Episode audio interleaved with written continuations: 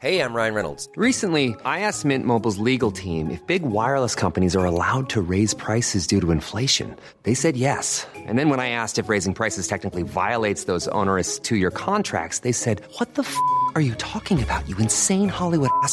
So to recap, we're cutting the price of Mint Unlimited from $30 a month to just $15 a month. Give it a try at mintmobile.com slash switch. $45 upfront for three months plus taxes and fees. Promo rate for new customers for limited time. Unlimited more than 40 gigabytes per month. Slows. Full terms at mintmobile.com. So, wir nehmen jetzt zum dritten Mal den Anfang auf, weil wir uns nicht entscheiden können, wie wir unser Comeback hier jetzt announcen. Du darfst nicht Comeback sagen, ist zu plakativ. Ist zu plakativ. Ja, das ist langweilig. Das, sind, so- das mögen Leute nicht. Schloss habe ich vorhin gesagt. ja. krass, wir sind wieder da, ne? Es Glaubt ist unfassbar. Nach wie viel? Eineinhalb Jahren? Ich glaube, ja. Wir haben uns halt mega reingehängt in die Russenpeitsche. Genau. Und jetzt haben wir gedacht, mm, Die Welt braucht uns wieder. oh Gott. Ach, who knows? Nee, wir haben, wir haben ja gemerkt, dass die, dass unsere Hörerzahlen weiterhin gestiegen sind und Aber tatsächlich wie mehr, äh, also noch, noch stetiger als zu der Zeit, ähm, als wir regelmäßig noch Extrem. Podcasts veröffentlicht haben. Die Nachfrage wo, war echt riesig in den eineinhalb Jahren. Wo ich dachte, kurze ja. Phase und dann hört, legt sich's wieder, aber es hat nicht aufgehört. Und äh, Mit kurzen Worten, wir sind wieder da. jetzt muss das Intro kommen, oder?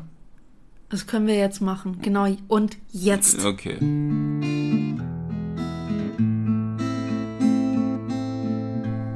So, So, das war's. Unser schönes Intro. okay. Erzähl mal. Was geht so? Ach, mm, miese Zeiten. Miese Ja. Zeiten, ja. Kriegszustand in Osteuropa.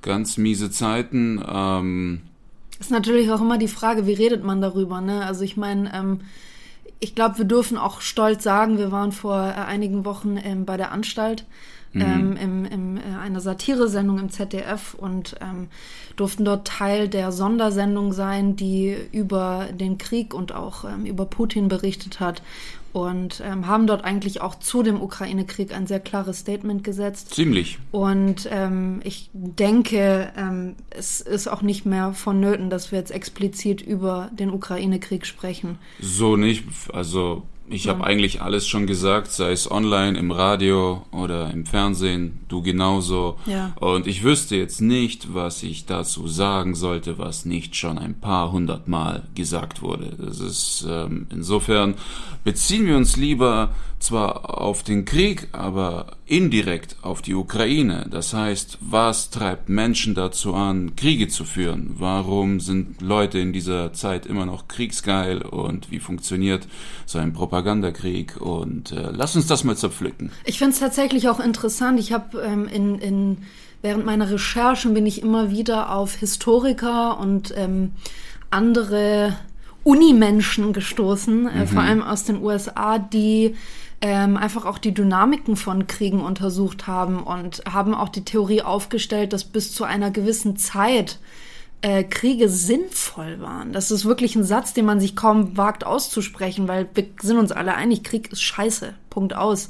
Das ähm, sorgt für so viel Leid und Tod und ähm, Zerstörung. Das ist, steht außer Frage, dass das ähm, etwas Schlechtes ist. Das ist klar. Aber dass, wenn jemand kommt und sagt, hey, ähm, in der Vergangenheit waren Kriege echt gut, auf lange Sicht gesehen, dann klar hört man dahin. Und das, da, da habe ich mal ein bisschen weiter gegraben in die Okay. Richtung, genau. Hast du schon direkt was am Start oder soll ich loslegen? Ich, ich, ich kann loslegen. Ähm, Und zwar geht es um äh, Ian Morris. Er ist ein Historiker an der Stanford-Universität und hat unter anderem das Buch Wer regiert die Welt geschrieben. Und er hat eben unter anderem diese These aufgestellt, dass Krieg bis zu einem gewissen Zeitpunkt absolut Sinn ergeben hat, weil er, also er hat tatsächlich von der Steinzeit angefangen, hat da Auseinandersetzungen zwischen verschiedenen Stämmen und Völkern untersucht, ähm, ist dann auch ähm, übergegangen zum Römischen Reich und so weiter und hat sich mal angeguckt, was während der Kriege passiert ist, aber vor allem danach. Und er hat festgestellt, dass gerade Nationen, die Kriege geführt haben und die, die dann auch meistens gewonnen haben, sind, haben A, ähm, ein, äh, eine Besserung ihrer wirtschaftlichen Lage verzeichnen können. B, sie sind reicher geworden. Und C, und das fand ich am interessantesten, dadurch, dass eine Nation mehr Macht bekommen hat und auch ähm, in, in seinem Status quasi äh, wie soll ich sagen, ja, höher gegangen ist oder einfach ähm, bedeutender geworden ist, haben Staatsoberhäupter auch dafür gesorgt, dass der Ruf dieser Nation gut bleibt. Das bedeutet, dass sie auch dafür gesorgt haben, dass in, innerhalb der eigenen Nation die Gewalt sinkt. Das Mhm. heißt, nach einem Krieg ist die Gewaltbereitschaft der Menschen extrem gesunken. Ja, die sind ja alle, die haben sich ausgepowert. Ja, nicht nur ausgepowert, aber ich meine, äh, äh, man muss auch anders betrachten. Nach einem Krieg, äh, Leute haben viel verloren. Viele Leute leben in Armut, haben nichts mehr. Dass du dann dazu verleitet bist, vielleicht zu klauen, ähm, andere Mhm. Klar, Taten plündern. zu begehen, zu plündern, zu morden vielleicht eventuell, einfach um an Essen zu kommen, Mhm. wäre ja eine logische Konsequenz. Aber dieser Historiker Ian Morris geht davon aus, weil er eben beobachtet hat, dass Nationen nach Kriegen einfach wie gesagt, sowohl was ihre wirtschaftliche Lage betrifft, was ihren Reichtum betrifft und was auch die, die Gewalt, nicht nur die Gewaltbereitschaft, sondern auch die Kriminalität innerhalb der eigenen Nation betrifft, dass einfach alles besser geworden ist. Aber er sagt auch, Das ist wie so nach einem nem- Purge, ne? ja, es ist wie eine Reinigung im Prinzip gewesen. Er sagt aber auch, Kriege im 21. Jahrhundert haben keinen Sinn mehr. Da hört es nämlich auf. Er hat gesagt, früher habe es sich quasi gelohnt, Kriege zu führen, aber im, jetzt im 21. Jahrhundert habe sich quasi der Krieg um seine positive Wirkung gebracht selber, weil diese atomaren Waffen, die wir mittlerweile haben, so zerstörerisch und destruktiv sind. Und es gibt ja immer diesen Satz, mit einem Knopfdruck kann man die halbe Welt auslöschen. Mittlerweile geht's wirklich nur noch um Zerstörung. Und es hat mittlerweile keinen Sinn mehr. Also irgendwann kam dieser Punkt, ähm, ich weiß nicht, ob er ihn ausmachen konnte, das konnte ich jetzt nicht so rauslesen, aber irgendwann kam dieser Punkt, wo das gekippt ist, wo Krieg keine positive Wirkung mehr haben konnte. Aber es ist ja genau wie du sagtest, früher hast du Gebiete erobert Genau. und wurdest dadurch reicher. Dein Königreich konnte expandieren, du wurdest reicher, du wurdest wohlhabender und so weiter. Ja. Heute, wenn du so einen Krieg anzettelst, ey, du siehst es ja selbst, wir werden ärmer. Ja, Ja, Russland genau. zettelt einen Krieg an, Gasstopp, äh, Ölstopp, äh, die ganzen Export, Import, ja, alles. die ganzen Läden Komplett. verpissen sich aus Russland. So, Ja. du du wirst nicht reicher. Selbst wenn jetzt Russland die Ukraine einnimmt, ist alles so im Arsch, bis das alles regeneriert und neu aufgebaut Zumal ist. man muss auch dazu sagen, dass ähm, vor oh, tausenden Jahren, dass es noch nicht wirklich Staaten und alles gab, die haben sich ja durch diese Kriege auch gebildet. Das heißt, dadurch, dass man, wie du sagst, mehr Land erobert hat als eine Nation, haben sich überhaupt erst Staaten gegründet.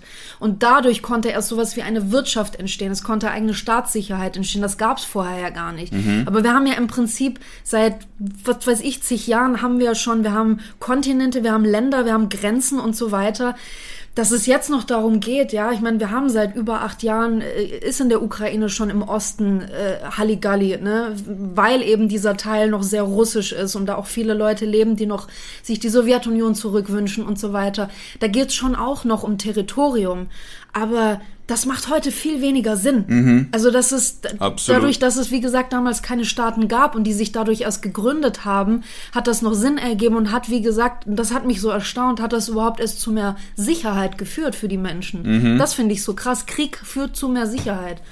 Abgefahren. Abgefahren. Ja. Ja, das, es ist, es ist ja äh, interessant, ne? Wa- Warum, warum ziehen Leute in den Krieg? Ja, was Gute Frage, Ey, ich, ich habe ein paar Dokus gesehen.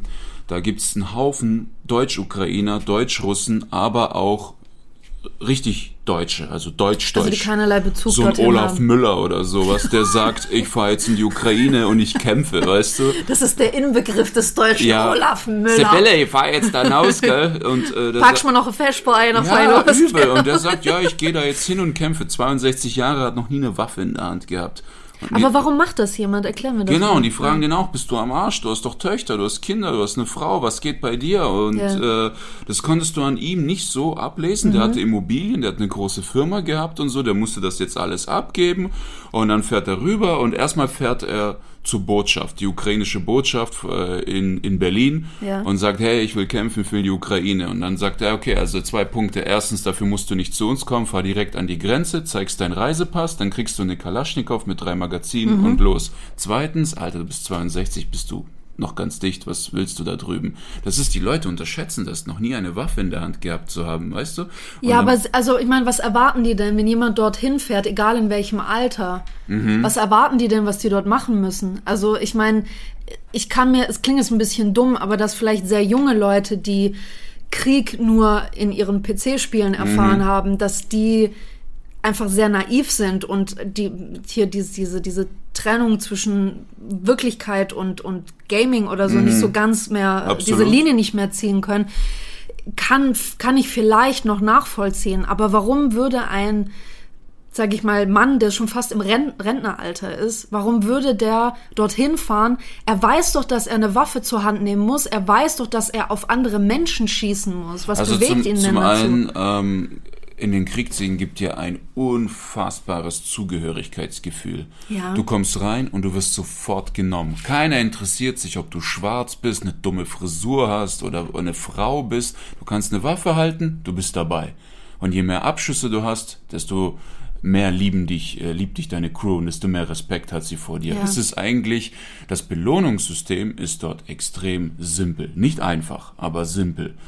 Und das läuft so easy. Und zum anderen, ich meine, ich habe jetzt diese Doku gesehen, ich habe dem Typen nicht angesehen, ob er depressiv ist. Vielleicht hat er wirklich so einen Selbstzerstörungsdrang, weil der hat alles erreicht, der hat Immobilien, der, der, der hat eine riesen Firma, der fährt da mit so einem fetten Porsche zur Botschaft, um zu sagen, ich will in den Krieg. Aber hat er das denn erklärt, was ihm, was ihn dazu bewegt hat? Nein, oder, gar nicht, oder gar es nicht. muss ja irgendwo diesen Klickmoment gegeben haben, wo er nicht nur darüber nachgedacht hat und gesagt hat, okay, so, zack, ich packe jetzt meine Sachen Überhaupt nicht, überhaupt nicht. Also ja, ich habe einfach so entschieden, ich finde es nicht richtig, was da gemacht wird und jetzt fahre ich da los. Und dann steckt er da in den Bus mit ein paar anderen Deutschen. Aber das finde ich interessant, weil ähm, ich, ich merke ja auch, wir haben uns ja auch relativ häufig in letzter Zeit mit, ähm, mit Freunden unterhalten, die auch russische und ukrainische Wurzeln haben. Und ich glaube, was dort immer oder was generell bei uns allen sehr präsent war, bei manchen mehr, bei manchen etwas weniger, war diese Schuld. Dass wir hier in einem Land leben können, das eigentlich relativ nah an der Ukraine ist, ähm, wo es uns aber so gut geht, wo alles funktioniert Mhm. Ja, und wo wir, wo wir, entfernt. ja, wo wir in Sicherheit leben, wo wir, ähm, ne, wir haben, wir haben Essen, wir haben Dach über dem Kopf und alles und dort verlieren Menschen innerhalb von Sekunden ihr wahrscheinlich komplettes Hab und Gut und vielleicht sogar ihr Leben. Aber das würde dieses, äh, diese plötzliche, dieses plötzliche Gemeinschaftsgefühl rechtfertigen. Weißt, plötzlich heißt es Hashtag Stand Up for Ukraine und die Grenzen sind offen und ihr dürft Ja, gerade, natürlich. no, dazu komme ich gleich, die, die dürfen alle gratis Bahn fahren, die dürfen alle hier rein und so weiter, äh, wo man sagt, okay, was ist mit den syrischen Flüchtlingen, die, die, die müssen immer noch alle paar Monate einen Ja, Antrag auf ja. Aufenthaltsverlängerung stellen, was ist das? Und ähm, ich glaube, das liegt daran, Dadurch, dass Putin diesen Krieg führt, setzt er ganz Europa in Angst und Schrecken. Und deswegen dieses Gemeinschaftsgefühl, die haben alle Schiss und die wollen alle ein Statement setzen. Ja, Fuck you, natürlich. wir sind gegen dich. Wenn es im Irak, als was im Irak passiert ist, hat hier nicht wirklich gejuckt. Das war so, zum einen gab es noch nicht diese TikTok und so Plattformen. Ja, ja. Und zum anderen, du, du konntest, die, die, den Ukraine-Krieg kannst du ja heute live auf TikTok verfolgen. Jeder was Soldat absolut skurril ist Das und ist absurd, heftig. das ist krass. Da ja. filmt er seinen Kollegen, wie er mit einem Raketenwerfer einen Panzer abschießt und äh, wie sie plündern gehen und solche Sachen. Das ist so heftig. Damals ging das nicht im Irak. Du Klar. hast genommen, was in der Presse war. Ja, Hin und wieder ja. kamen Kriegsverbrechen zum Vorschein, aber es kommt nicht zu dir durch und es juckt dich nicht wirklich, weil es weit weg ist. Das heißt, die Ir Irakis würden hier nie in Europa einmarschieren. Bis da Ja, schon. Es hat, es hat aber mehrere Gründe. Also ist, wie du sagst, es ist teilweise sind das die Medien damals, äh, weil man so, so skurril sich der Satz anhört, aber weil man den Krieg eben nicht über TikTok verfolgen konnte, hast du dich auf die Medien verlassen und die Medien filtern ja schon für dich vor. Das heißt, wenn irgendwann, man merkt ja auch, klar, jetzt ist immer noch auch in den Medien der Ukraine-Krieg präsent, aber es wird weniger. Es wird weniger und das ist für uns alle nur trotzdem noch so präsent, weil es auf Social Media präsent ist und nicht, weil es in den Medien noch so sehr präsent ist. Es nimmt langsam ab und das ist gerade mal ein paar Wochen her. Und ähm, das, das wird quasi durch die Medien so durchgefiltert. Und natürlich stellt sich dann auch die andere Frage, sind wir, sind wir den Ukrainern gegenüber hilfsbereiter und offener, mit wir meine ich Deutschland, weil sie uns ähnlicher sind? Es hat sich ja auch für, für ähm, Aktivisten und sowas die Frage gestellt, ähm, hat das denn rassistische Hintergründe? Hat das denn auch rassistische Beweggründe? Dass Du dadurch, dass die, dass die Ukrainer uns etwas ähnlicher sind, dort gibt's auch eher Christen, ja, man, man, man kennt auch, ne, man hat hier viele russische Mitbürger, man sieht sich ähnlich, so, ja. Quasi, wenn Das- der Weiße vorm Fernseher weint, dann wird der Geldbeutel locker gemacht. Nicht nur, wenn er vorm Fernseher weint, sondern wenn der Weiße wegen Weißen vorm Fernseher weint. Das ist das andere, dann wird der Geldbeutel locker gemacht. Genau. Klar, man hat auch was anderes gesehen wegen der Black Li äh, während der Black Lives Matter Bewegung, ähm, die auch ja während der Pandemie stattfand, hat man ja auch gesehen, dass Menschen zusammenkommen können, egal ob groß und klein, jung, alt, wie auch immer, egal welcher Hautfarbe, egal welcher Nation angehören, sind auch Menschen zusammengekommen und haben sich vereint und haben dagegen gegen angekämpft. Ne? Also es, es ist schon möglich, aber es ist schon ein wahnsinniger Kontrast, wie sich, wie sich Deutschland, ich meine, wir- waren, wir waren unterwegs, ja, wir waren in München, gerade da unterwegs zur Anstalt, zur Fernsehaufnahme und wir kommen dort am Hauptbahnhof an und es wird sowohl auf Deutsch, auf Russisch und auf Ukrainisch wird auf der, am, am ganzen Bahnhof eine Ansage gemacht, wo sich ukrainische Mitbürger melden können. Hier und da stehen Leute für sie bereit. Hier und da können sie sich bei der Caritas melden. Das war nicht so umfangreich, als syrische und afghanische Flüchtlinge nach Deutschland Aber kamen. jetzt, wo du es auch sagst mit den Weißen, ne? Äh, klar, wir kö- Weiße identifizieren sich mehr mit Weißen, das ist ein Ja. Rassismusproblem. Und ich erinnere mich, als das Spiel GTA San Andreas rauskam. ja. Die Hauptfigur war ein Schwarzer, CJ. Und ich erinnere mich, dass viele, viele Leute sich beschwert haben, was soll der Scheiß? Warum muss der Hauptcharakter schwarz sein?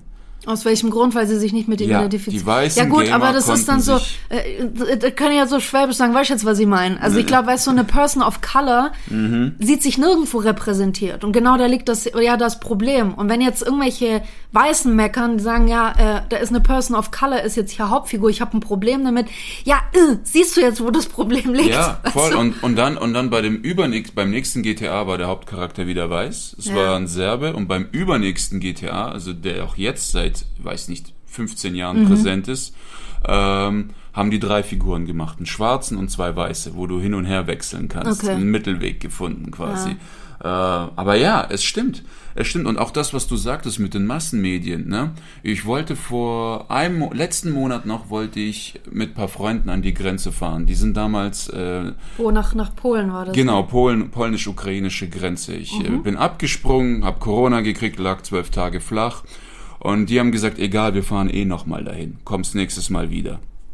Und die sind da raus und die haben mir erzählt, hey, da waren so viele Lastwagen, so viele Hilfsgüter. Wir sahen so lächerlich aus, als wir dort waren. In einem kleinen Bus Mit die, zwei kleinen Bussen, für, Ja. die, für den sie wirklich acht Stunden eingeladen haben. Sagen, wir sahen wirklich lächerlich aus. Und die haben uns auch irgendwie gesagt, hey, wenn ihr wiederkommt, dann bringt vielleicht ein paar Powerbanks mit oder so. Aber eigentlich lasst es, Jungs. Also Krass, ne? lass es bleiben. Die wollten auch kugelsichere Westen mitbringen, Ja. aber da kostet halt eine 400 Euro mindestens. Uff. Ja, und wenn du bedenkst, dass die EU sowieso 200 Millionen dahin spendet an Westen und Waffen, denkst du dir, warum soll ich jetzt noch mein halbes, meine, mein halbes äh, Arbeitseinkommen für eine Weste Ja, ausgeben? Und jetzt, vor ein paar Tagen, habe ich mit einer telefoniert, die hat einen Verein gegründet, um der Ukraine zu helfen. Und die fahren Mhm. auch raus bis ins Kriegsgebiet, nach Kharkov und so weiter. Und warum? Weil die sagt, die Grenzen polnisch-ukrainisch sind ziemlich leer geworden. Da Krass. ist nicht mehr viel los. Das Ja. baut ab. Wie Ja, du sagtest, ja. es klingt ab. Ich spüre das auch hier in der Luft. Die Leute passen sich an, sie verlieren das Interesse. So erinnerst du dich an die an die Taliban, Mhm. Ja. als es hieß, die regieren jetzt, wie wir alle aus dem Häuschen waren? Niemand redet mehr davon. Ja, das Sieben stimmt. Monate ist das schon her. Krass, ne? Ja, sieben Monate. Das ist heftig. Aber was ich noch mal äh, zu sprechen kommen mag, ist, ähm, ich erinnere mich noch, du hattest mal äh, ein, ein, ein Tweet gepostet, äh, wo es, ähm, ich, kann mich nicht mehr an, an die genaue Wortwahl erinnern, aber wo es ein bisschen auch darum ging, dass wir ja, ah nee, du, du genau, du wolltest äh, Geld sammeln, Mhm. äh, damit man dort an die Ukraine auch kugelsichere Westen und sowas schicken kann. Genau, und Munition. Und du hast einen ziemlichen Shitstorm gekriegt. Mhm.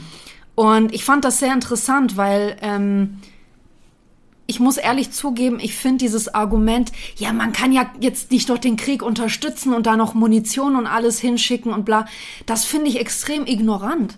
Wie sollen sich die Leute denn da verteidigen? Mit Heugabeln oder was? Hm. Das- die Leute sind dort im Krieg. Das heißt, gib denen doch eine Chance zu überleben. Womit sollen die denn überleben? Die meisten können flüchten, ja. Aber wir wissen jetzt auch von Bekannten und Freunden, die zum Beispiel Familie haben, die hergeflüchtet ist oder sowas. Die Frauen und Kinder dürfen alle gehen, die Männer nicht. Da, da, da kannst du nicht einfach sagen, ja, dann verlasst doch euer Land. 16 bis 60. Ja, 16- bis 60-jährige Männer müssen dort bleiben. Die werden nicht rausgelassen. Kinder und Frauen ja. So. Was für ein Argument zieht denn jetzt? Jetzt sitzt du da als, was weiß ich, 30-jähriger Mann, sitzt du jetzt dort. Ja. Und dann hockt irgend so ein äh, Peter äh, Schwachkopf hier an seinem PC und sagt, also ich finde das nicht in Ordnung, da jetzt noch die äh, Munition zu finanzieren. und, und schlürft What sein the fuck? Käffchen und hat noch Netflix im Hintergrund Natürlich ist Krieg, nochmal, Krieg ist scheiße, das wissen wir alle. Aber er ist dort, er herrscht dort nun mal. Er ist da. Ja, Was macht man denn ich, dann? Ich, ich sehe das genauso. Ähm, mein, mein Cousin sagt, hey, wir brauchen Spende, Munition, schusssichere Westen. Und ich sitze hier in meinem warmen Zuhause und sag, nee, nee, nee, also Moment mal, mit Munition rettest du den Krieg nicht. Also wer bin ich, dass ich das beurteilen kann? Er meint, ich frage ihn, kann ich dir irgendwie helfen? Er sagt Spende, Munition und Westen. Und wenn er meint, dass das eine Hilfe ist, um das Ganze irgendwie beizulegen, dann helfe ich. Was bin, wer bin ich, dass ich beurteilen kann hier von meinem warmen Sofa aus, was richtig für die ist und was Ja, nicht? Nein, ich absolut. schicke euch lieber fünf Tonnen Knoppers, fresst die Kekse, bis die Russen einmarschieren. Das ist, warum, ich kann das nicht beurteilen. Ich, Es ist natürlich, natürlich, wir sind uns alle einig, dass, dass Krieg und Waffen und Munition, es ist, natürlich schreckt das in erster Linie ab und wir haben alle den Gedanken, dass wir Frieden wollen, natürlich. Aber wenn jemand wie Putin eben so krank ist und dort einmarschiert, aus dem Nichts plötzlich, ist nicht ganz aus dem Nichts, Nicht aber es war sehr überraschend trotzdem. ja. Ähm, was sollen die denn sonst machen? Das ist genau wie du sagst. Soll man denen jetzt noch mehr Klopapier? Ich meine, wir wissen, dass wir Deutschen voll auf Kno Klopapier und mittlerweile auch auf Öl. Äh, Öl und, und Mehl wieder abfahren. Hier in Köln kriegst du nirgendwo mehr Sonnenblumenöl. Es ist einfach ich, weg. Ich hamster in letzter Zeit meine Fürze, weil das Gas bald knapp wird. hab, hab so fünf ja- Kästen mit Flaschen schon gesammelt. okay, Mhm. krass. Voll gut, gell? Ah, das ist aber gefährlich. Wo, wo hast du die Kiste gelagert? Ich sollte in dem Raum vielleicht kein Feuerzeug Neben den an- Streichhölzern. Das war echt gefährlich. Ja, das wird witzig. ja, so, so ist es. Zurück zu Krieg.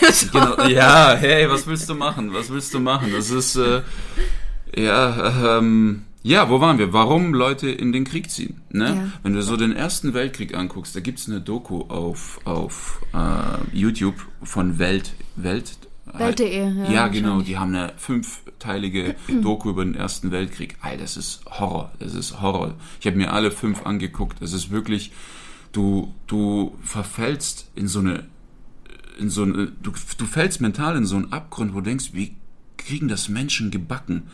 So, sich Was so, meinst du gebacken? ja, sich so gegenseitig abzumetzeln. Weißt du, neun Millionen Tote. Okay, der Zweite Weltkrieg waren es ja über 40 Millionen. Ja. Aber im Ersten allein neun Millionen. Die sitzen da in diesen verdreckten Schützengraben. Nachts kommen die Ratten, um sie zu fressen. Die können nicht pennen. Mhm. Tagsüber müssen die ballern wie verrückt.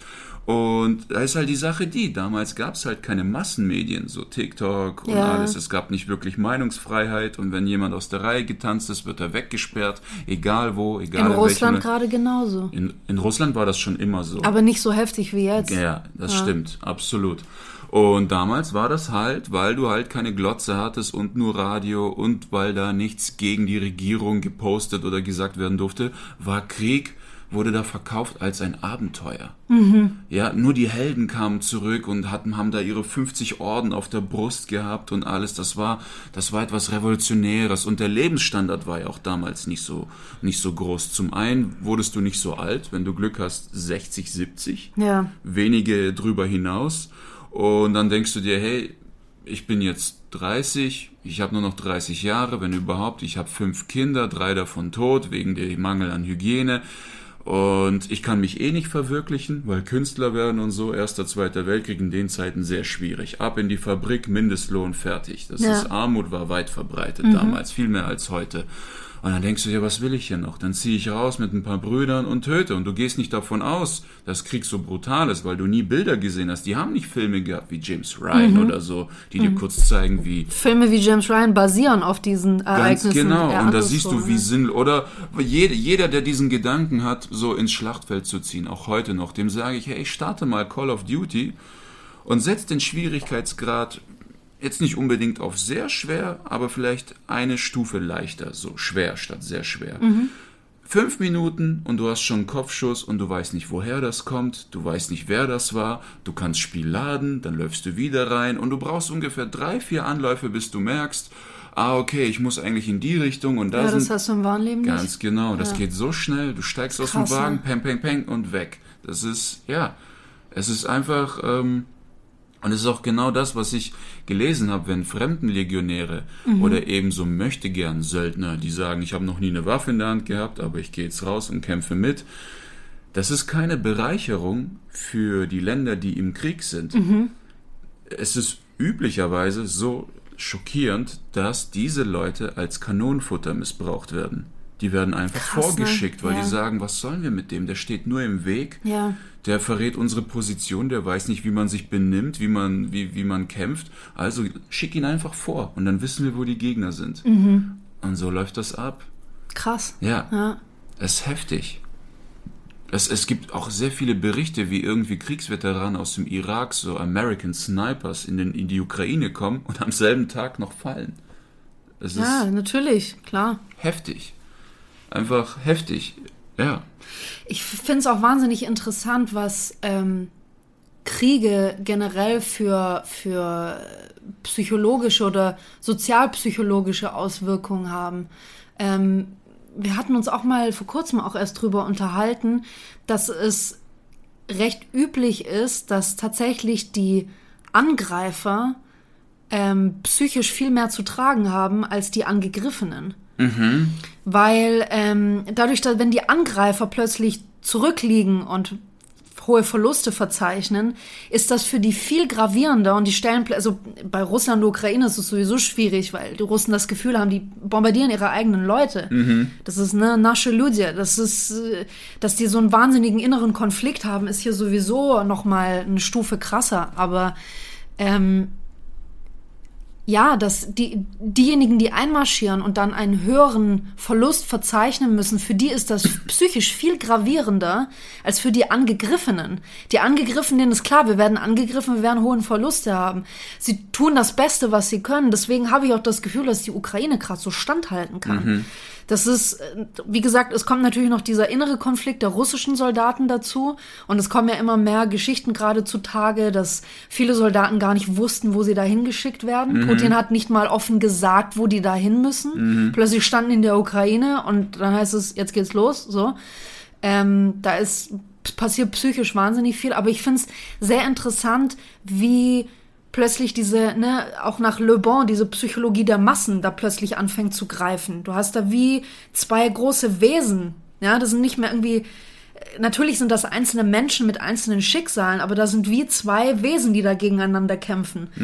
Und die ihre eigenen Dynamiken haben, ihre eigene Psyche und das, das finde ich gruseligerweise schon faszinierend, was da passiert.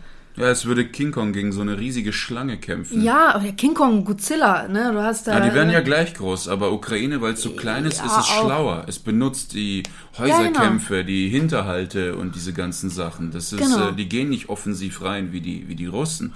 Und insofern sehe ich das als Schlange. King Kong kann die Schlange zwar packen und zerschmettern, aber fang sie erstmal. Sie wickelt sich um dich und Um dich. Hals, ja, ja. sie nutzt Mhm. ihre Skills, sie nutzt ihre Größe, ihre Schwäche eigentlich zur Stärke. Und es ist ja auch, stellt sich natürlich auch die Frage, das hatten wir auch letztens, ne, ob ähm, die ukrainischen Soldaten unterbewusst, dadurch, dass sie diesen inneren Konflikt haben, ähm, vielleicht unbewusst einfach nicht so, sage ich mal, gründlich kämpfen, wie sie eigentlich sonst würden. Also dass ein, dass sie unterbewusst einfach verlieren möchten. Die Russen? Ja. Ja. Das- dass das deswegen, also dieser dieser innere Konflikt, glaube ich, werden. die wollen dafür bestraft werden, dass sie das, dass sie quasi ihre eigenen Leute bombardieren. Es, es ist auch krass, äh, Angriffskriege in der Geschichte der Welt Mhm. führen überwiegend, also jetzt äh, so zu 60 Prozent zum Verlust. Ja. Das siehst du ja in der Geschichte, Vietnamkrieg, Krieg in Afghanistan, äh, Irak kann man ausdiskutieren, aber so Panama und Kolumbien und Mhm. äh, äh, was wir da nicht alles hatten. Auch die Tour der Nazis, klar, die haben viele Länder eingenommen, Blitzkrieg, aber letzten Endes Russland fehlgeschlagen. Und Angriffskriege sind sehr schwierig. Also sagen wir mal, wenn ein Land ein anderes angreift und das Land ist militärisch gewappnet, Ja. die haben es viel schwieriger. Die, die, die haben die Häuser, die haben die Hinterhalte, die kennen die Straßen und alles, während du in ein völlig fremdes Land einfach so reinmarschierst. Nix mit Reiseführer und so ein Shit. Du bist einfach drin, ja. Stell dir vor, du bist mitten in Tokio und musst plötzlich kämpfen. Das ist Du musst dich erstmal an die Gegebenheiten überhaupt gewöhnen, während da Voll. Leute sind, die seit Ewigkeiten dort leben, ja. voll, voll. Ich finde es auch interessant, dass ich kann, kann äh, ein, ein, ein kleines Beispiel aus meinem familiären Umfeld erzählen. Der Vater meines Halbbruders lebt in Kiew, mitten im ganzen Geschehen. Und ähm, ich hab, frage meinen Bruder regelmäßig, ob er wieder mit ihm telefoniert hat. Die sprechen jeden Tag, man kommt telefonisch noch sehr, sehr gut durch. Die haben ja Internet, dank dem geilen Elon Musk. ja, Und ähm, der hat auch gesagt, ja, ähm, bei bei seinem Vater ist alles gut. Ähm, der wohnt tatsächlich in so einer ähm, in so einem um, umzäunten Areal. Das kennt man noch teilweise aus den USA, wo du dann erstmal durch so eine Pforte mit einem Pförtner erstmal durchfahren musst, ähm, bevor du überhaupt in diese bewohnte Straße fahren darfst. Und er hat einfach gesagt, also wir haben das Glück, wir sind komplett von Bäumen umringt. Und wenn es dunkel wird, machen wir einfach das Licht aus. Man sieht uns nicht. Also das meine ich mit diesem wirklich so Kleinigkeiten. Man macht sich's relativ einfach. Du sagst, ja, man sieht uns nicht. Wer soll uns denn da auch nachts bombardieren? Es ist dunkel. Wir machen Ja. Lichter aus und fertig. Und wir sind umzäunt von Bäumen. Man findet uns nicht. lohnt sich auch nicht wirklich dort Bomben abzuwerfen, wenn dann nur Wohnhäuser und Wald ist. Ja, schon, aber man, man hört ja jetzt auch immer wieder, dass äh, ähm, russische Soldaten quasi die Ukrainer damit bestrafen, indem sie Krankenhäuser, Schulen und so weiter bombardieren, wo eben viele Zivilisten drin ja, sind. und da- das ist ja auch wieder das Ding, was Angriffskriege verheerend macht. Mhm. Zum die Opfer des Angreifers, wie du vorhin gesagt hast, kosten psychisch viel mehr als die Opfer des Verteidigers. Wenn jetzt die Ukraine Leute verliert, Ja. das spornt die an, noch aggressiver zu Ja, werden. genau. Wenn der Angreifer Opfer verliert, dann musst du erstmal der Mutter in Russland erzählen, warum sie ihre beiden Söhne verloren hat. Ja. Da war ein Bericht von einer Mutter, die hat ihre Zwillingssöhne verloren und jetzt erklär ihr mal, die sind tot. Und dann wird sie sich erstmal fragen, warum marschieren wir dann nochmal ein? Wo, was schützen wir uns? Was? Um was geht's Und nicht nur mal? das, du weißt ja auch gar nicht, was die Leute in Russland überhaupt alles wissen. Mit Ja. der Propaganda dort. Du hast keine Ahnung, auf welchem Stand die sind, ob die überhaupt, ob die, im Klaren darüber sind, was da in der Ukraine passiert. Es gab, ich, ich habe letztens äh, von einer Aktion äh, über Instagram erfahren. Und zwar ähm, haben äh, Russen, die außerhalb Russlands leben, dazu aufgerufen, man solle sich über Google Maps Gastronomien oder Geschäfte in Russland suchen und soll Google-Rezensionen schreiben. Und darüber dann aber schreiben, was eigentlich in der Ukraine passiert. Also das quasi zu nutzen. Man findet Möglichkeiten. Und ähm, auch durch, sag ich mal, ja, es ist, wie gesagt, einfach immer die Frage, was wissen die dort überhaupt? Weil es einfach immer noch so viele auch dort gibt, die sich die, die, die Putin super finden, die sich die Sowjetunion wieder zurückwünschen, die das gut finden, dass die in die Ukraine einmarschieren. Das, was wurde denen denn erzählt? Ja, das, Was wurde das denen denn stimmt. gesagt? Ich, äh, ich komme gleich darauf. Ich war noch an dem Punkt mit den Opferkosten. Okay, ja. Genau, was ich noch kurz sagen wollte, wenn Angriffskrieg Verluste kostet Mhm. und äh, das psychisch einschlägt bei dir, aber du kannst ja nicht äh, desertieren. Die, die, damals wurdest du, es gibt diesen Spruch, stell dir Krieg, äh, stell dir vor, es sei Krieg und niemand geht hin. Mhm. Das haben Leute probiert im Ersten und im Zweiten Weltkrieg. 700 Leute sind aufgestanden und haben gesagt, wir kämpfen nicht mehr. Was Ja. passiert? An die Wand gestellt, erschossen.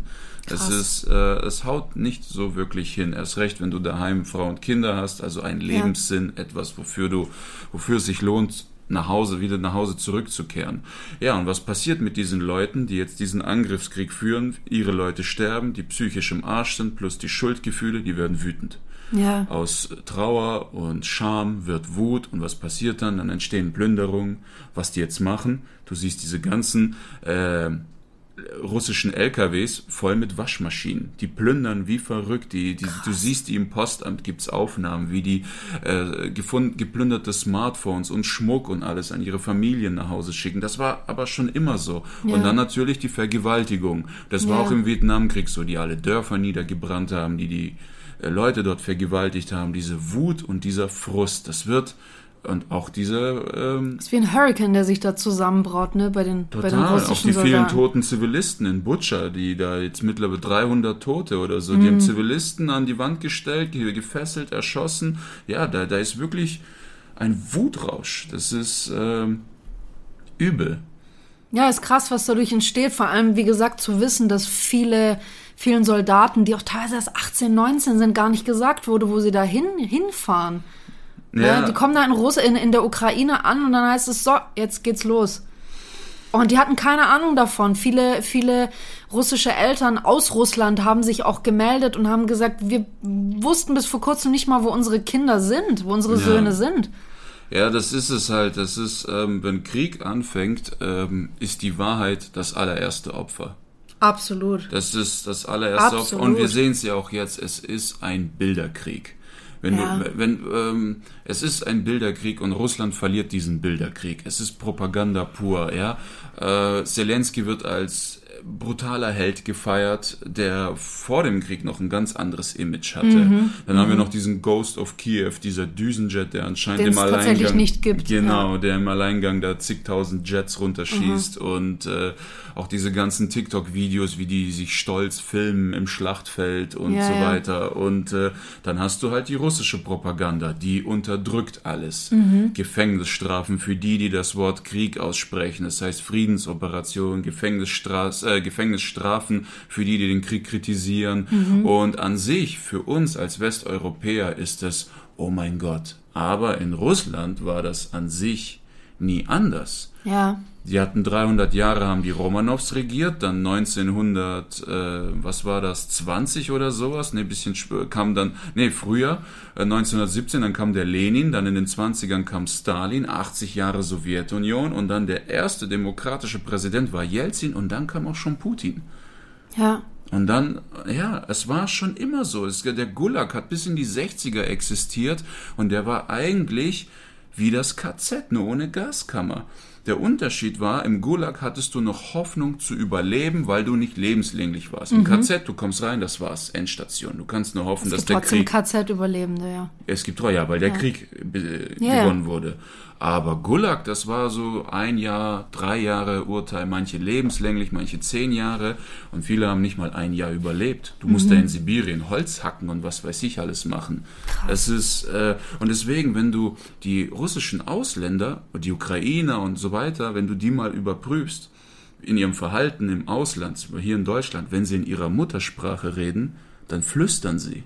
Warum nicht auffallen? Ja, Wir dürfen ja, ja, nicht das auffallen. stimmt. Das ist heftig. Während so die Südländer schreien wie auf dem Marktplatz, die sind frei und laut, oder die Spanier, also ist in Russland so ganz leise, ganz leise. Das stimmt, das, das höre ich immer öfter, dass, dass ähm, äh, Russisch Sprechende immer sehr, sehr leise Ja, sprechen. Die sind voll. immer sehr, oder also es gibt natürlich auch Ausnahmen mit Sicherheit, aber das, ich habe das auch schon sehr oft erlebt, dass die Und flüstern was die auch gemacht haben, was ich bei kaum äh, Ein- Ein- Einreisenden sonst kenne, die haben ihre Namen verdeutscht. Das heißt, wenn du hier Doch, das hast du auch bei vielen äh, zentralasiatischen. Ja? Okay, dann nehme ich's Aber da zurück. liegt es auch teilweise daran, dass du viele, zum Beispiel chinesische, japanische Namen einfach hier nicht aussprechen kannst. Okay, okay. Aber das gibt's hier auch. Also ich hatte ähm, ein Mädchen früher bei mir in, in, in der Schule, in der Klasse, ähm, die hieß Daniela. Mhm. Ähm, und ihre Familie die waren aus China. Aber keiner konnte ihren normalen Namen aussprechen, Okay. ihren ursprünglichen Namen. Ihr Nachname war schon krass. Das war X-I, X-I-E-H geschrieben. Es wurde Xie ausgesprochen. Mhm. Das konnte kaum ein Lehrer aussprechen. So mal Xie, Daniela Xie. Na, aber das, es geht auch einfach manchmal darum, ne? Ähm, und was ja auch sehr lustig ist. dieses Aljona, Aljona, Aljona Das war das mit Leona. Es ist so lustig, weil ähm, im Russischen, also im Deutschen sind sind das quasi alles Namen. Im Russischen sind das aber fünf Kosenamen für einen Namen. Mhm. So zum Beispiel Kleinigkeit irgendwie hier in Deutschland sind Alexander und Sascha sind zwei Namen. Sascha, Shura. Und das sind aber im Russischen sind das alles Kosenamen für Alexander. Alexander ist Shura, genau. Shura ist ein Kosenamen. Aljoscha. Sascha, Aljoscha und so Ljocha. weiter. Das Locher. Ja, Locher, ja. Ja, der deutsche Locher. Der ist der Locher. Locher, der Locher wieder da. Ja, das ist krass, ne? Und, äh, aus, äh, die Leute, die hierher gezogen sind, die, die äh, Aussiedler, die, die Russen, ja, Ja. aus Ivan wurde Johannes. Krass, ja. Es ist so, aus, aus Nikolai wurde Nikolaus, die wollten auch mir den Namen Nikolaus reindrücken. Nee, nee. Nee. Ich auch so. auch, auch die Nachnamen wurden äh, eingedeutscht und so. Das, das ist, Ja. äh, die, und die haben alle gesagt, ja, gibt, es gibt auch Dokus über die, die nicht sagen, nein, ich behalte meinen Namen, ich bin stolz auf meine Herkunft, sondern sagen, ja, ja, mach, mach, ich brauche einen Job, ich will meine Ruhe, Dann ich will gut, nicht ja. auffallen. Die wollen nicht. Und das war im Gulag so, ja. Du hörst, wie der Nachbar verhaftet wird, dann kommst du raus und sagst, was ist hier los? Kann sein, nur für diesen Satz bist du mitverhaftet. Ja. Ja. Das ist übel. Das, ist, ist äh, hart, ja. da müsst ihr mal wirklich die Bücher lesen. Archike, Archipel Gulag. Das sind drei Bände. Das ist unfassbar. Der Typ hat das überlebt, saß zehn Jahre drin. Was der erzählt, das beamt dich weg, Mann. Der Das war, war Journalist, hast du erzählt, ne? Oder was war ist, ähm, nee, das ist das, was ich jetzt lese. Stalingrad. Das ist ein anderes Buch. Aber das war Archipel Gulag. voll im Game, Mann. Ja, und er hat drei Bände, der hat das überlebt, der erzählt, was los war und ich muss, also ich muss nach jedem zweiten Kapitel das Buch erstmal für eine Woche weglegen, weil das ist, es zieht dich runter. Es ist wirklich wie, es ist nicht anders als so ein SS-Buch zu lesen. Aber ich finde ist- das wahnsinnig interessant, weil gerade bei dieser Thematik, und es hat das ja die letzten Wochen auch psychisch beide sehr, sehr runtergezogen, ne? Und ähm, ich finde es interessant, wie du und ich, wie unterschiedlich wir damit umgehen. Du sagst, hey, ähm, ich möchte mehr darüber wissen, damit ich die Dynamiken dort verstehen kann und auch was dazu zu sagen habe. Und dadurch, dass du das dann besser verstehst, geht's dir auch besser. Mhm. Bei mir ist es anders. Ich muss Abstand davon haben. Ich lese gerade Call Me by Your Name. ja, äh, wer, wer den Film gesehen hat, der weiß, worum es darin geht. Das hat nichts mit Krieg oder Russland oder irgendwas zu tun. Ich brauche diesen Abstand, aber das heißt nicht, dass ich mich gar nicht mit dem Thema beschäftige. Äh, teilweise bist du damit zuständig, mich aufzuklären. Aber ähm, es ist, ist einfach krass zu sehen, wie ja, du, unterschiedlich du Leute damit arbeitest umgehen. auf der emotionalen Ebene und ich bin so. Du bist ich, Fakten, du Ja, ich brauche Fakten. Kontrolle. Ja, und wenn ich weiß, wie die Energien funktionieren, wie was gelenkt wird, dann habe ich ein Gefühl von Kontrolle, auch wenn es nicht so ist. Und Hab- dieses ja. Emotionale nimmt mir die Kontrolle. Es schlägt ein wie eine Bombe, es tut weh und dann will ich weg davon. Ja, verstehe. Und das ist so eine, so, so eine Kontrollsucht. Es ist, Apropos Emotionen, es triggert mich gerade echt hart. Ich muss seit 10 Minuten auf dein DVD-Regal gucken, weil auf der linken Seite die Bretter schief sind. ja, ich weiß. Das triggert mich so hart. Wolltest mir nicht Alter. helfen, das zusammenzubauen. Ach Gott. Ja. Hm, Was wollte ich noch Wir sitzen sagen? gerade auf an deinem neuen Schreibtisch, den ich mit dir drei Stunden lang zusammen aufgebaut habe. Wollte ich nur mal kurz betonen. Ja. Ich habe nichts davon. Wo waren wir stehen geblieben? Ist mir scheißegal. No, Gulag. Da waren wir stehen geblieben. Genau. Was ich noch erzählen wollte, der Unterschied zu Euro. Warum ist der Gulag Ja. in Russland nicht so verpönt wie das KZ im Dritten Reich? Ja. Weil der Gulag war innenpolitisch. Solange du deine eigenen. Leute ausrottest, juckt das keine Sau. Das heißt, es juckt keine Sau. Ähm, es, es geht ja auch medientechnisch nicht so über die Grenzen hinaus. Ja, aber auch trotzdem, wir haben Und es ist auch einfacher, das zu vertuschen. Das stimmt. Und äh, KZ, das war eine Tour.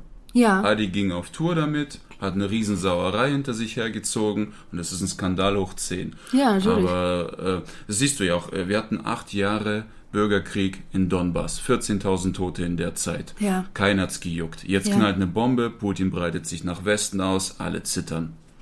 Ja, aber nat- also nie- die zittern ja nicht nur einfach so. Also wenn dieser äh, Horstkopf da äh, in, in, in Russland hockt und sagt, "Hey, ich wäre nur einen Zentimeter vom Knopf entfernt mit meinem Finger, dann geht hier geht hier die Hütte ab.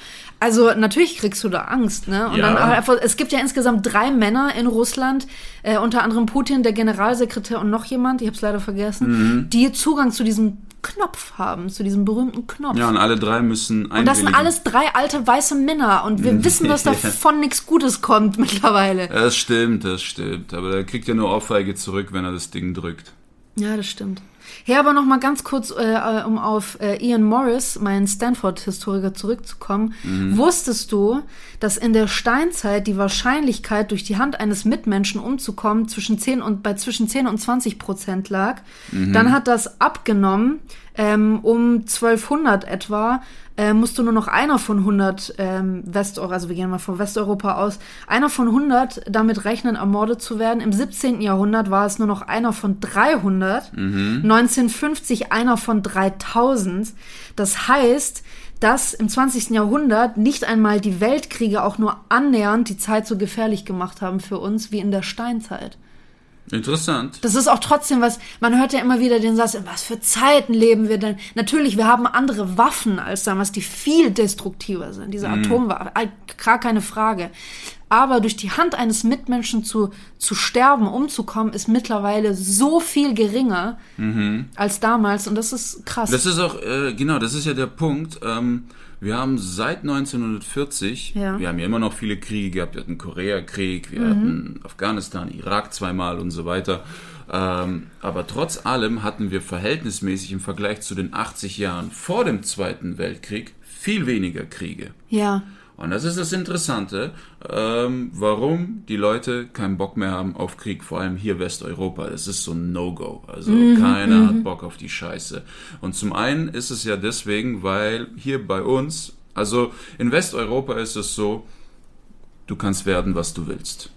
So Ist, ziemlich, ja. du kannst werden, was du willst. Ich meine, Und wenn du nicht willst, dann kriegst du eine gute staatliche Unterstützung. ja, voll, ganz genau. Ja. Du wirst unterstützt, aber du kannst werden, was du willst. Das heißt, Ja. wenn du keinen Bock hast, äh, Bücher zu lesen, du kannst dir das Wissen auf YouTube holen. Wenn du dich therapieren willst, gehst du zum Psychologen, Krankenkasse zahlt. Wenn du es nicht kannst, dann kannst du auch da wieder Bücher lesen, YouTube gucken. Du kriegst Wissen von allen Seiten YouTube hinter. ist jetzt nicht. Nein, aber da sitzen auch, weißt, ich da sitzen weiß, auch. Wissenschaftler, da sind auch so se- seriöse Leute, die das auch machen. Das sind nicht nur Ja, so. was du sagen willst, ist, dass man heute auch übers Internet Zugang einfach zu sehr viel Genau, Wissen hat, wenn du man kannst möchte. alles machen, Und es ist genau. alles schon für dich aufbereitet. Du musst Voll. nicht von Grund auf recherchieren, ja. voll. Natürlich Und- ist das auch ein Pool für, für Fake News, aber ich weiß, was du meinst. Genau, und äh, ja, aber wenn du dich in ein Thema richtig reinsteigerst, dann bekommst du auch einen Sensor dafür, was fake ist und was nicht.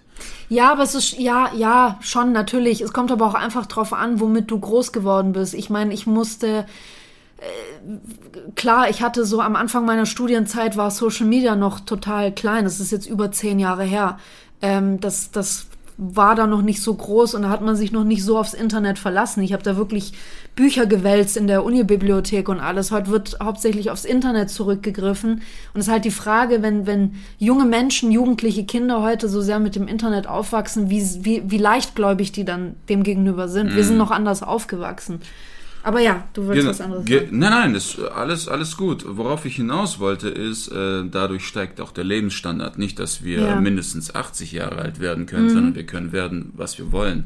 Und selbst für die, die nicht werden können oder nicht werden wollen, was sie wollen, weil die sagen, boah, gar keinen Bock Astronaut zu werden, viel zu stressig. Will lieber, ich will lieber in die Fabrik. Boah, Astronaut, Alter, viel zu stressig. Stressig, Alter. Weißt du, wie die Examen da ablaufen? Dann noch da oben rumschweben und alles. So eine Scheiße, Ja, Alter. und dann, dann kackst du in deinen Raumanzug, dann schwebt die Kacke um dich rum und überstressig. Ja, ist schon hart. Über. Und dann denkst du dir, ey, ich gehe lieber in die Fabrik, aber dafür kann ich mir in weniger als zwei Monaten einen fetten Ultra-Plasma-Fernseher holen. Und das Kommt auf deine Prius genau, an, genau. Dein Lebensstandard auch den, ey, ey, wir sind gestern durch die Straße gelaufen. Oder vorgestern, du Mhm, und ich.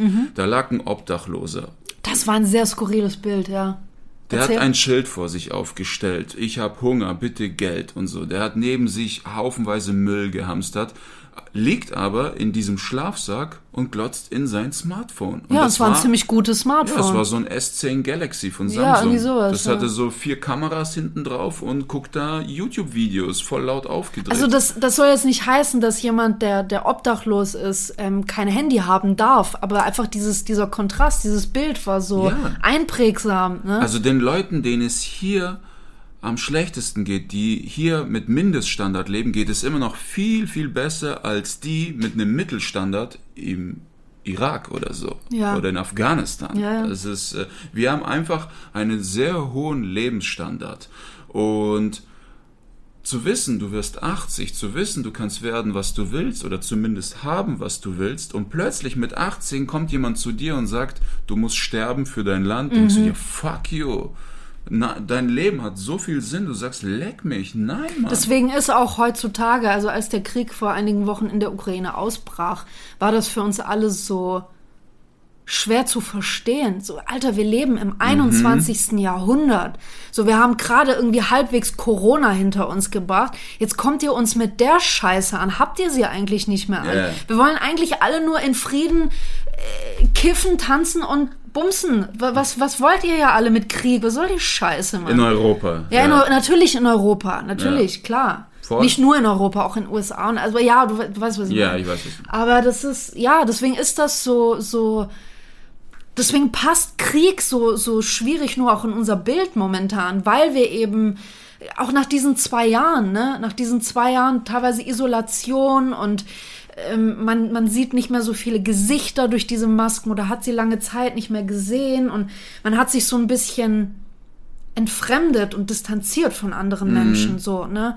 Und jetzt kommt das auf einmal. Und natürlich ist auch dieser andere Effekt, auch, auch die, die, die Black Lives Matter Bewegung, die, die vor kurzem ja diesen Peak hatte, ähm, das bringt Menschen wieder zusammen. Also, Ja. ne, so, so, wir gehören alle zusammen, wir überleben nur zusammen. Natürlich, es gibt diese, äh, wie sagt man, den, den einsamen Wolf oder Leute, die Mhm. besser alleine unterwegs sind, aber wir sind trotzdem auf andere angewiesen. Wir sind Rudeltiere, wir brauchen immer auf einander. jemanden angewiesen. Wir brauchen einander, ganz einfach. Und ähm, ich weiß nicht, also wenn man, wenn man irgendwas halbwegs Gutes aus dieser Ukraine-Russland-Krise rausziehen kann, dann, dass es in irgendeiner Form wieder ein leichtes Gemeinschaftsgefühl stärkt. Das ist alles. Ja, das stimmt. Aber es gäbe auch andere Wege, dieses Gemeinschaftsgefühl zu stärken. Es bräuchte dafür keinen Krieg. Ja, das ist es halt. Das ist es halt, ne? Und wir haben hier gerade wirklich massiven auch Propagandakrieg. Also du Ja. darfst nicht mal die Hälfte. Ich, ich kauf mir kein. Ich, ich, ich lese ja Literatur ohne Ende, auch gerade über äh, Russland und Putin und so. Aber ich lese Mhm. Literatur, die noch vor ein zwei Jahren released wurde, Vor dem Krieg, weil ja. jetzt im Krieg Bücher zu holen über den Krieg, wo Leute erzählen, wie sie in Mariupol klarkommen und so, kann man machen, da ist sicher auch was Richtiges dabei, aber da ist auch viel, viel Bullshit, weil gerade ist ein Propagandakrieg. Nenn doch mal kurz, auch vielleicht für die Hörer, ein paar Bücher, die du jetzt gewälzt hast, die du empfehlen könntest und wo du sagst, hey, äh, das und das war sinnvoll, weil da habe ich zum Beispiel viel über Putin erfahren, über sein, wie er denkt und so weiter. Was, was hast Ja. du, was hast du denn gelesen oder was hast du auch für Dokus angeguckt? Buchtitel, ein sehr gutes Buch ist Putins Netz. Ich weiß leider nicht mehr, wie die Autorin heißt. Ich schreibe das nachher alles in die Beschreibung. Genau, einfach Putins Netz. Putins Mhm. Netz und das erzählt alles vom Zusammenbruch der Sowjetunion, wo Putin dann noch äh, stellvertretender Bürgermeister in Petersburg war und FSB und auch in Dresden gearbeitet hat während der DDR-Zeit. Also seine ganze Bio. Also es geht vor allem auch, so wie ich es verstanden habe, darum, welche Leute eigentlich hinter ihm stehen. Also Ja. welche Leute auch ihn ähm, zum Präsidenten gemacht haben und was für ein Netzwerk er Voll. hat. Und es ist, es ist zwar, äh, Achtung, es ist zwar westliche Literatur, Mhm. aber es werden Leute in dem Buch interviewt, die Putin zum Präsident gemacht haben und fliehen mussten. Mussten, okay. Mhm. Wegen seiner Doktrin, genau. Das ist ein sehr gutes Buch. Okay, und was noch? Äh, was? Welche von den, über den Gulag hast du von Archipel Gulag? Archi Archipel Gulag. Es gibt drei Bände. Kann sein, dass der erste schon reicht, äh, um genug zu wissen. Mhm. Also die Infobandbreite ist enorm in dem Ding. Du hattest auch eine Doku, da habe ich ein bisschen mitgeguckt, über die russischen Zaren geschaut. Ja, das ist Das Einzige, was ein bisschen strange war, war, war, dass das eine Doku über russische Zaren war. Die haben aber alle Englisch gesprochen Ja. mit russischem Akzent. Das stimmt, die, die letzten Zaren auf Netflix. Die letzten Zaren. Aber äh, ja, sehr schlechte Schauspieler, sehr schlecht nachgestellt. Aber es ist gut aufge aufgearbeitet, Ja. das, das ganze Thema. Also Ja, wer sich, wer so mal den Ursprung ähm, von dem ganzen, sage ich mal, verkackten politischen System in Russland sich mal angucken will oder auch der Sowjetunion, kann sich das mal geben. Ich, ich finde es gar nicht so schlecht gemacht. Also Und okay. ein sehr, sehr starkes Buch ist Orlando Figes. Das Buch heißt Russland und es beschreibt sehr detailliert Ende 1800 bis Ende der Lenin-Zeit, wie es zum, zur Sowjetunion kam, wie die Natur der Russen beschaffen ist, warum die ticken, wie sie ticken, bis heute noch. Sehr geiles Buch. Also das sprengt alle Dokus. Dokus würde ich nur als Ergänzung in Bezug auf dieses Buch Füllt ein bisschen die Lücken quasi. Genau. Ähm, und natürlich Wassili Grossmann, seine zwei Bänder Leben und Schicksal. Und äh, das erste Band, der Prequel, heißt Stalingrad. Brutal geiler Shit. Wurde Sagen, wie ist das erste nochmal? Leben und Schicksal. Leben und Schicksal, okay. Und wurde auch 60 Jahre lang zensiert. Es kam erst vor zehn Jahren unzensiert auf den Markt Ja. weltweit, weil er so kritisch auf den Krieg, aber halt tausend Seiten, beide Bände. Ich glaube, alle von den Büchern, auch Putins Netz hat irgendwie über 1000 Ja. Seiten. Das sind richtige Schinken. Und es sind also- auch richtig schwere Schinken. Also das liest du nicht kurz beiläufig auf dem Klo oder so. Da musst du wirklich an einem Tisch hocken und das konzentriert lesen und verarbeiten. Und es ist auch ist keine gute Nachtlektüre unbedingt. null. Es ist sehr düster, es ist sehr schwer und man wird schockiert sein, wie viele Leute Putin im Inland beseitigen hat lassen, um so lange am Drücker zu bleiben. Es ist schon heftig. Und äh, ja, zum letzten Punkt. Ja, Wir haben einen Propagandakrieg. ja. Wir gehen das durch. Die Checkliste, ja? Wir haben eine Checkliste erstellt. Woran merkst du, dass Propagandakrieg herrscht? Wir Was- haben, wir haben die erstellt. Wir haben die erstellt, wir, weil wir gut sind. okay. Und weil du sehr gut bist, sagst du uns die Punkte. ich lese dir vor, du kannst ja gerne was dazu sagen, wenn du was dazu sagen willst. Okay, dabei. Okay, also wie ich es verstanden habe, sind die von Arthur Ponsonby. Weißt du, wer der Mann ist? Mhm. Nein. Nein. Irgendein Mann hat das gemacht. Okay. Das Bild ist schwarz-weiß, also es ist ein Ist ein, krasser es Typ. ist ein krasser Typ und es ist eine Weile her. Er hat auf jeden Fall was drauf. Und ein Anzug. Ein Anzug, ja gut, dann hat er auf jeden zeigt, Fall. dass er dann klug er- ist, ja. Okay, also The Ten Commandments of War Propaganda. Yes. Number one, we do not want war. Bitte übersetzen. Wir wollen keinen Krieg. Richtig, So. beide Parteien sagen, eigentlich wollen wir gar keinen Krieg, aber ihr lässt uns keine andere Wahl. So fängt Propaganda an. Number two, the opposite party alone is guilty of war. Das heißt, die Gegenpartei ähm, allein ist alleinig schuld am Krieg. Richtig, die Ukraine sagt, die Russen marschieren bei uns ein und die Russen sagen, ja, ihr wolltet ja in die NATO beitreten und wir haben euch fünfmal gewarnt, deswegen kommen wir jetzt bei euch. Ja. Beide sagen, der andere ist schuld. Immer die, immer, immer der Gegner ist schuld. Okay, Absolut. mhm. Number three, the enemy is the face of the devil. Mhm. Ja, der, der ähm, Feind ist der, das Gesicht des Teufels. Richtig, Teufel. Putin überall in den Medien, Ja. geisteskranker, machtbesessener und so weiter. Zelensky, ja, der hat's richtig gemacht mit Propaganda. Der ist halt ein Comedian und ein Schauspieler, der Ja. zeigt sich als Superhero. Total. Voll. Ja.